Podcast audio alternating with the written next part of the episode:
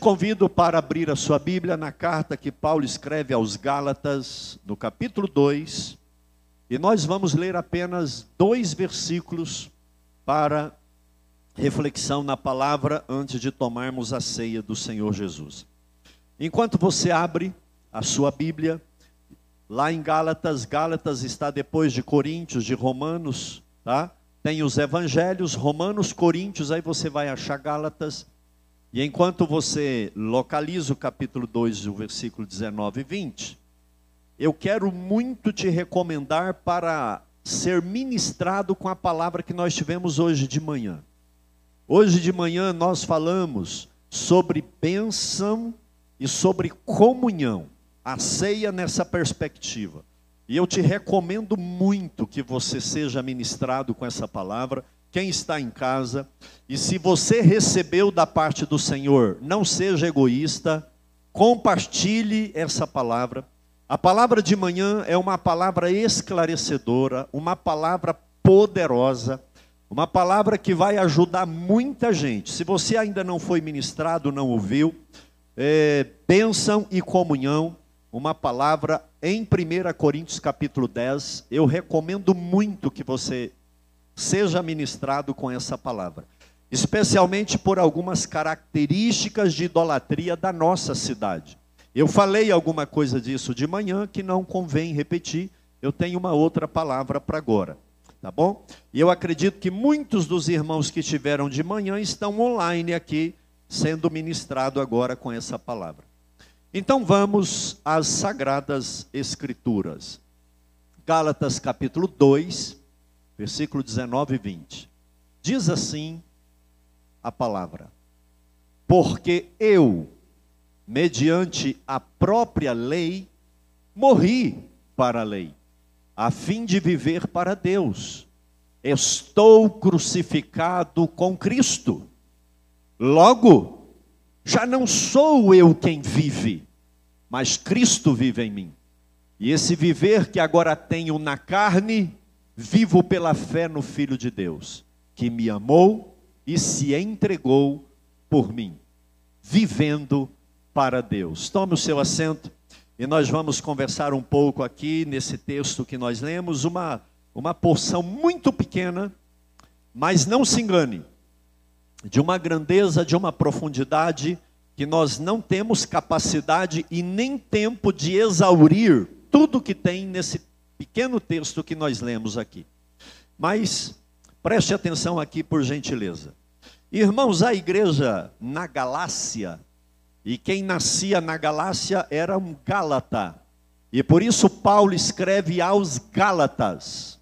É? Então era o povo, a igreja que vivia naquela região da Galácia.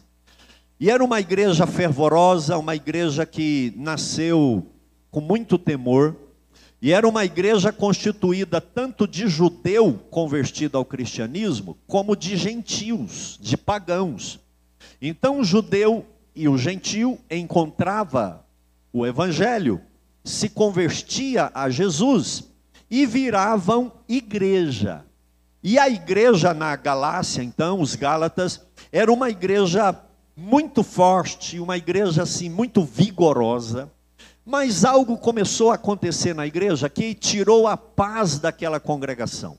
Um, um fermento começou a ser semeado no meio da comunidade, que eram os nossos irmãos que vieram do judaísmo, mas que não queriam largar os costumes da lei. E eles são conhecidos, então, teologicamente falando, como judaizantes, cristãos judaizantes. Por quê? Porque eles abraçavam o evangelho, crendo e dizendo que a salvação é pela graça, mas ao mesmo tempo eles traziam para dentro da igreja as obrigações da lei, dizendo que os crentes tinham que guardar o sábado, que os crentes tinham que circuncidar os meninos, dizendo que tudo aquilo que a lei especifica e que tem que constar, a gente tinha obrigatoriamente que guardar, oferecer sacrifício no altar do templo. E aquilo começou a ficar um fermento, porque tinha ala dos que diziam: não precisa mais, Jesus Cristo basta, é pela graça. Nós somos salvos pela graça. Se você olhar o versículo 21, Paulo diz assim: Eu não anulo a graça, porque o que eles faziam era anular a graça, dizendo que quem não cumprisse a lei, mesmo sendo cristão, não era salvo. E aquilo começou a criar uma dificuldade teológica muito grande. E Paulo chega a dizer o seguinte: olha, esse povo está inventando um outro evangelho e ainda que um anjo, ou quem quer que seja, traga um outro evangelho, e eu acho interessante que ele diz assim: até nós mesmos, até eu, Paulo, ou um anjo, ou quem quer que seja, que traga outro evangelho, além do de Jesus, que seja amaldiçoado. Ele usa a palavra anátema, que seja excomungado, amaldiçoado, porque não tem lugar na igreja para outro evangelho senão o evangelho de Jesus. E qual que é o evangelho de Jesus? Somos salvos pela graça mediante a fé. Ponto final. É crer em Jesus, no evangelho e na palavra que nos salva. Não é obra, não é, é, é, é realizações, não são sacrifícios humanos. E, e, e criou ali uma situação de, de contraposição. Graça e lei. Então, Paulo, de uma maneira muito dura, essa carta é a mais incisiva de Paulo. Paulo chega a chamar os Gálatas de adúlteros, tolos. Já imaginou isso? Seus, seus insensatos, tolos, né? adúlteros. Ele, ele, imagine alguém pregando para você nos termos semelhantes a esse. Mas era exatamente assim que ele escreve essa carta, que é uma ministração. E Paulo contrapõe então o evangelho e a lei, e a Torá, os costumes judaicos. E eu chamo a sua atenção porque hoje nas mídias sociais tem um, um, um vários movimentos judaizantes, né? E, tem, e a, é, é, a, gente acaba sendo envolvido porque tem muita curiosidade do Antigo Testamento e daqui a pouco está questionando o Evangelho. Tem cristão com kipá na cabeça, com bandeira de Israel enrolado, com cordeiro para matar, e, e, e, uma judaização da igreja. Existem templos que você entra lá e fala: Eu estou em Israel, será que isso aqui é, uma, é, uma é, é, é, um, é um templo, é uma sinagoga? O que, que é isso, né? Porque tem uma mistura, mas o que Paulo vem dizer aqui é que não, pera lá, nós estamos livres do domínio da lei. E Paulo diz isso aqui com muita clareza, dizendo: Olha, eu renuncio à lei, eu abro mão disso daqui, isso aí para mim já não tem mais valor. E ele é muito duro, que ele chega a dizer que aquilo que para ele tinha valor, e ele começa a falar. Eu sou judeu, circuncidado ao oitavo dia, da tribo de Benjamim, é, é, fariseu de fariseu, quanto à lei eu dava era aula, e ele vai dizendo tudo o que ele era. Para alguém conquistar o status que Paulo tinha no judaísmo, dava muito trabalho, era muito tempo de vida estudando e, e dedicando. E ele chega ao ponto de dizer assim: o que para mim era lucro, eu reputo como esterco. É isso mesmo que vem na sua cabeça: esterco. É? é aquilo que o animal larga para trás, lixo. Para mim, esse negócio de genealogia e, e aqui e acolá não tem mais valor nenhum, porque o meu negócio agora é Cristo. Não, não, é mais outra coisa. A parede de separação do judeu e do gentil quebrou, agora todo mundo é igual diante de Deus, e só chega a Deus mediante Jesus Cristo, o Evangelho de Jesus Cristo. E ele é tão duro que ele fala assim: Eu morri para a lei. Olha aí o versículo primeiro que nós lemos, é: morri para a lei, acabou. Mas ele diz assim: eu morri para a lei, a fim de viver para Deus. Para eu ter vida com Deus, eu não consigo pela lei, porque ninguém dá conta de cumprir toda a lei, ninguém é salvo pela lei. Ninguém consegue é, ter salvação, perdão de pecado, porque a lei é muito dura e rigorosa. E Deus já entrega a lei exatamente para mostrar que judeu não é melhor que gentil, que todo mundo peca e separado está da glória de Deus. Então Paulo vem dizer aqui: aquilo que para mim era muito valor, eu morri para isso daí. Não tem mais vida para isso daí, não, porque eu quero mesmo é viver para Deus. Ninguém é justificado diante de Deus pela lei. E aqui tem uma chave para entender esse texto: é, é, entender como que eu posso ter vida com Deus. Paulo diz: Eu morri para a lei a fim de ter vida com Deus. Queridos, existem muitos religiosos, existem muitos igrejeiros, existem até bons leitores da Bíblia, mas que não têm vida com Deus porque são pessoas apegadas a uma tradição, a uma religião, a uma vaidade religiosa. E eles não compreendem o que é evangelho, o que é ser salvo pela graça. Eles não compreendem que algumas coisas são necessárias. E quando eu trago aqui nessa noite de ceia, vivendo para Deus, o que é necessário fazer ou experimentar ou demonstrar para que de fato eu viva para Deus? Paulo teve que abrir mão de uma cultura, de uma vida, de uma tradição. Paulo teve que abrir mão dos próprios conterrâneos, porque eles queriam matá-lo. Os judeus queriam tirar a vida, o povo dele queria matá-lo, porque agora o, a, o discurso dele era outro. Ele que perseguia os cristãos, que matava, que autorizou no apedrejamento de Estevão, o primeiro mártir, agora era um pregador, um missionário agora era perseguido pela igreja, apedrejado e, e, e sair correndo das cidades. Mas ele diz: agora eu tenho vida com Deus que eu não tinha antigamente. E aí eu te faço uma pergunta: você tem uma religião ou você tem vida com Deus? Você tem uma tradição ou você tem vida espiritual? Porque cultuar e buscar na palavra e no culto por mera formalidade ou medo do inferno, mas na verdade não ter vida com Deus, não vale a pena. Como posso viver para Deus? Como posso ter vida com Deus?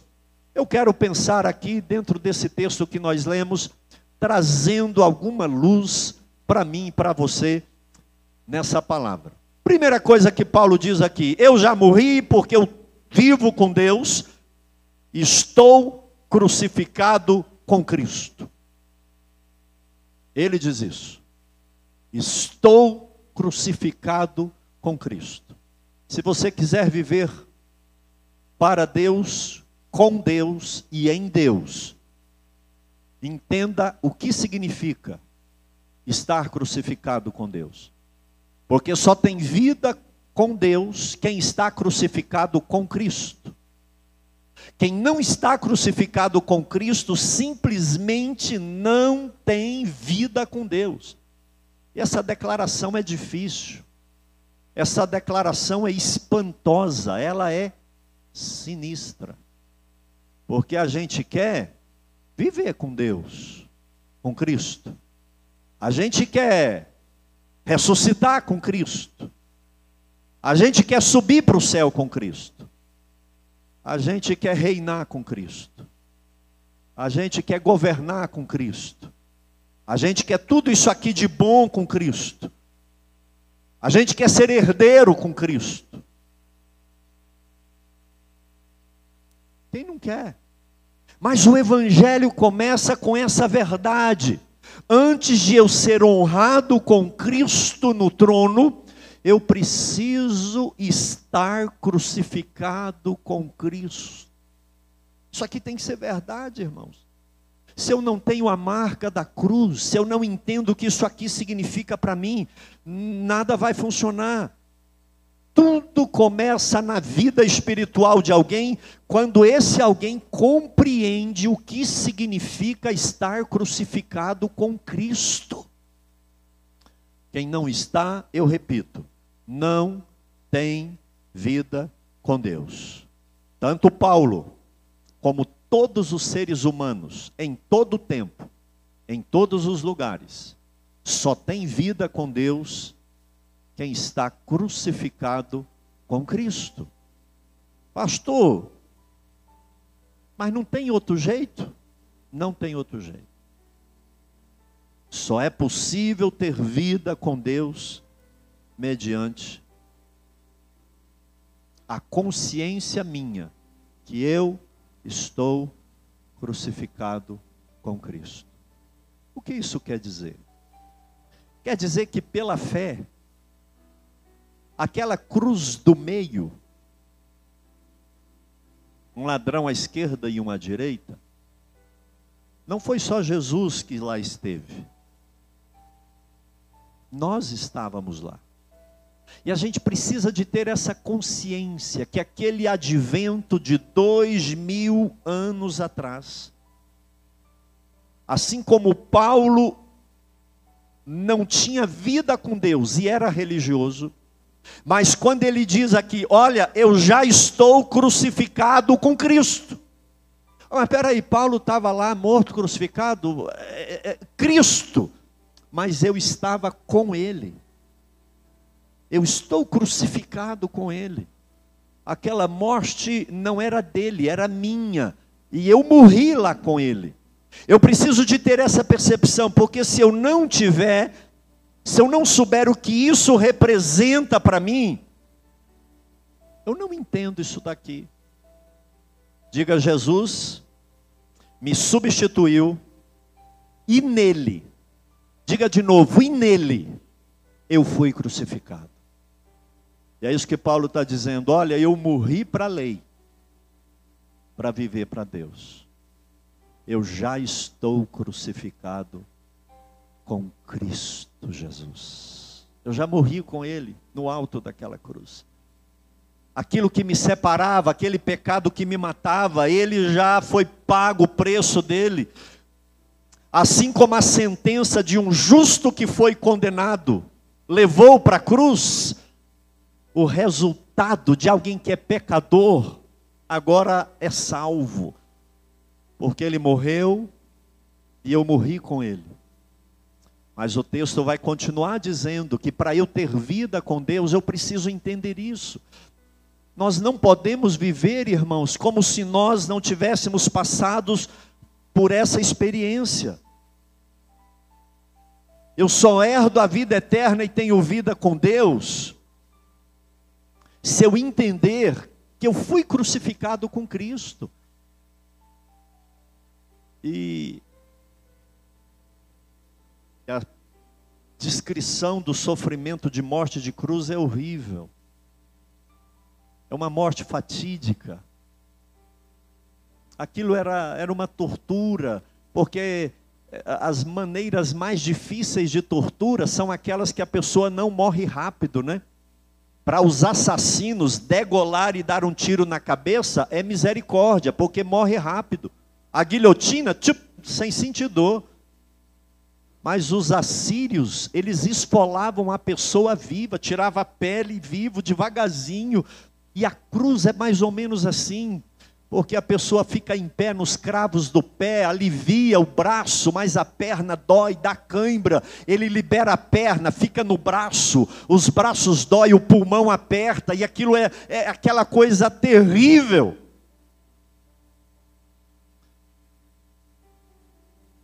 Jesus é crucificado nove horas da manhã. E ele fica horas ali no alto daquela cruz Meio-dia o sol escurece, às três da tarde, ele entrega o Espírito. É fatídico. E nós precisamos entender que tudo aquilo lá é consequência do pecado. Eu estou crucificado com Cristo, ponto. Se eu não entender isso, eu não tenho vida com Deus.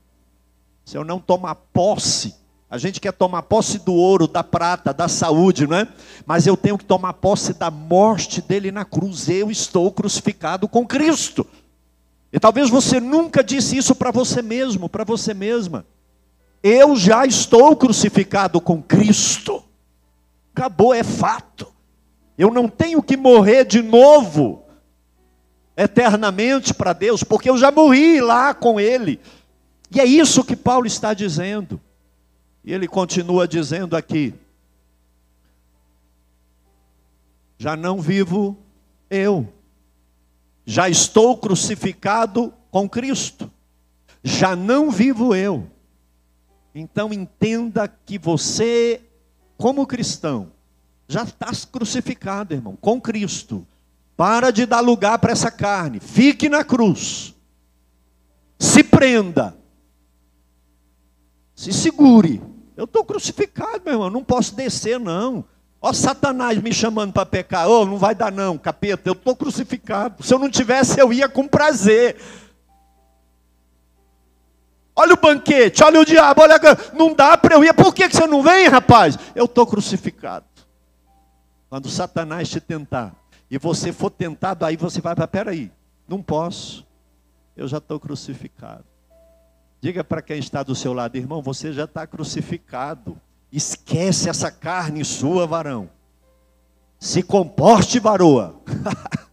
você tá, que, que você está tão folgada desse jeito na cruz? Você já morreu na cruz com Cristo? Mas ele diz: Olha, eu já estou crucificado com Cristo e já não vivo eu.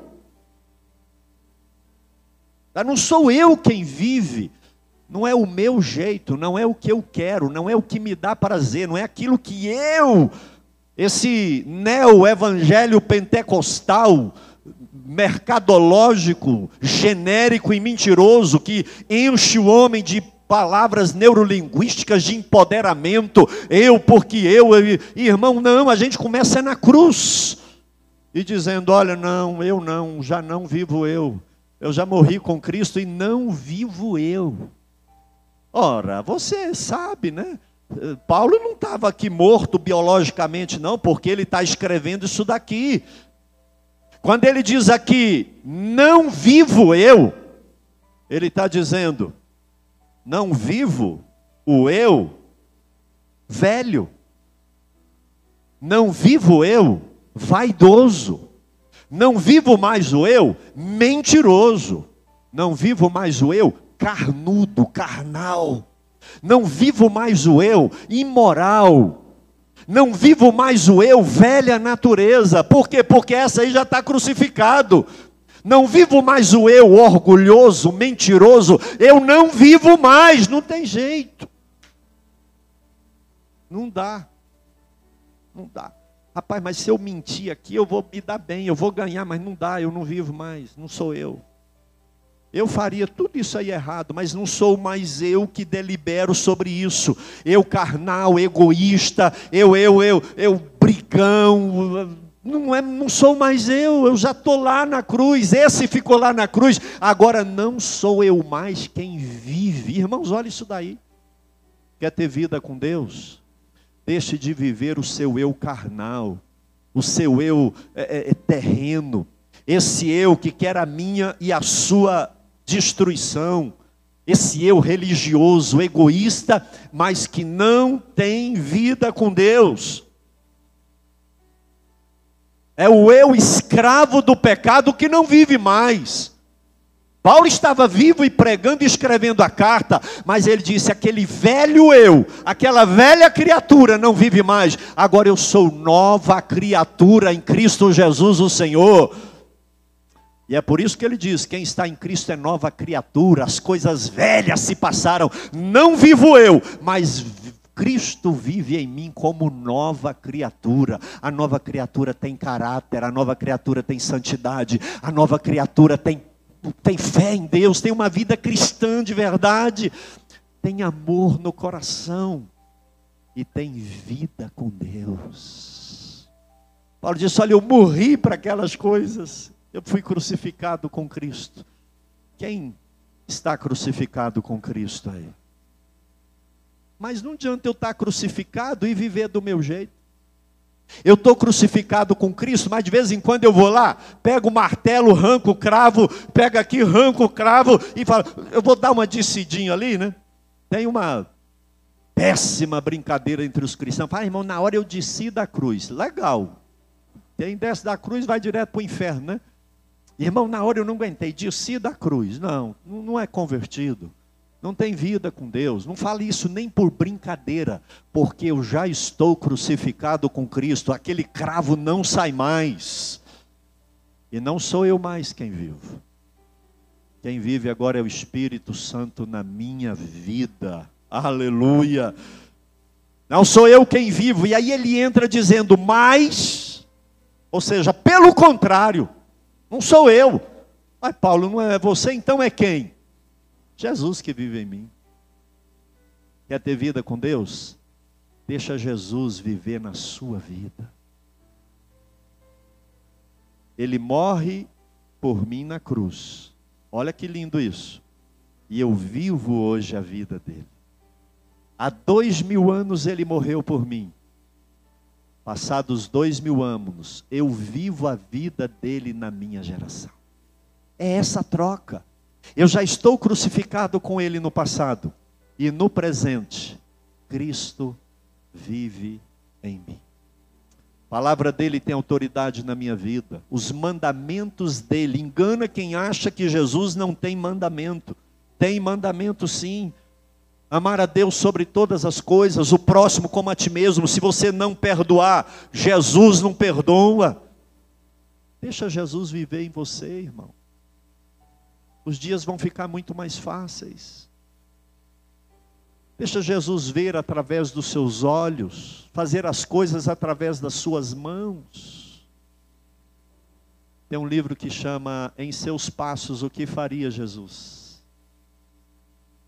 E a palavra cristão significa pequeno Cristo, um cristinho, né? Isso significa cristão, um representante dele. Deixa Jesus viver em você. Diga, Senhor, venha o seu reino, venha o seu governo, governe na minha vida, habite em mim, não passeie em mim, não me visite, mas more em mim. Cristo vive em mim. Nós precisamos bradar isso aqui para nós mesmos todo dia. Para o pecado, eu já estou crucificado, não vivo mais eu, mas Cristo vive em mim. Ele sobre na cruz por mim, e eu vivo a vida para Ele. Olha que troca, irmãos, olha que troca. Ele vai para a minha cruz, para que em troca eu viva a vida dele. Quer ter vida com Deus? É isso aqui. Nós não precisamos mais de muitas coisas, não. Como nós podemos ter convicção de que Cristo vive em nós? Através da regeneração do novo nascimento, de ser uma nova criatura. Jesus diz: quem não nascer de novo não pode ver o reino de Deus. É preciso nascer do Espírito Santo, é preciso nascer da palavra. Alguma coisa tem que mudar em nós. Esse negócio de reconciliar, desviar, vem para a igreja, sai da igreja, conserta na família, bagunça a família, muda de igreja, isso não adianta, irmãos. Eu falava com alguém um dia desse, não é mudar de igreja que vai resolver o problema do pecado na sua vida, é mudar dentro do seu coração e da sua mente. A palavra metanoia é mudança de mente, e traduzido para o português, metanoia é arrependimento. Arrepender não é achar ruim porque fez errado. Arrepender é mudar a cabeça, é mudar o jeito de pensar, é fazer totalmente diferente. E isso só acontece quando nós nascemos de novo, quando nós somos regenerados. E quando nós somos regenerados, escute o que eu vou te falar, nós temos bom testemunho. Crente com mau testemunho é porque não nasceu de novo, é carnal, é mentiroso, engana todo mundo e vai de mal a pior. E no final ainda não tem a salvação eterna, mas aquele que Cristo vive nele é porque ele nasceu de novo. Uh, que gostoso, que gostoso, irmãos. Mas Cristo vive em nós, quando nós temos a convicção da justificação. Eu nasci de novo, e quando eu chegar diante do Senhor, todo pecador, todo faltoso, ele vai olhar para mim, de cima para baixo, que eu estou lá embaixo, ele vai olhar para mim, e ele não vai ver o Benjamim, ele vai ver aquele que vive em mim. Mas, rapaz, mas tu é santo mesmo, hein? Eu vou falar, o senhor está falando com quem? Não. É porque Cristo vive em você. Na regeneração, nós provamos que Cristo vive em nós com bom testemunho, mas na justificação diante de Deus, só vai ficar de pé aqueles que tiverem o Cordeiro de Deus na vida dele, a justificação.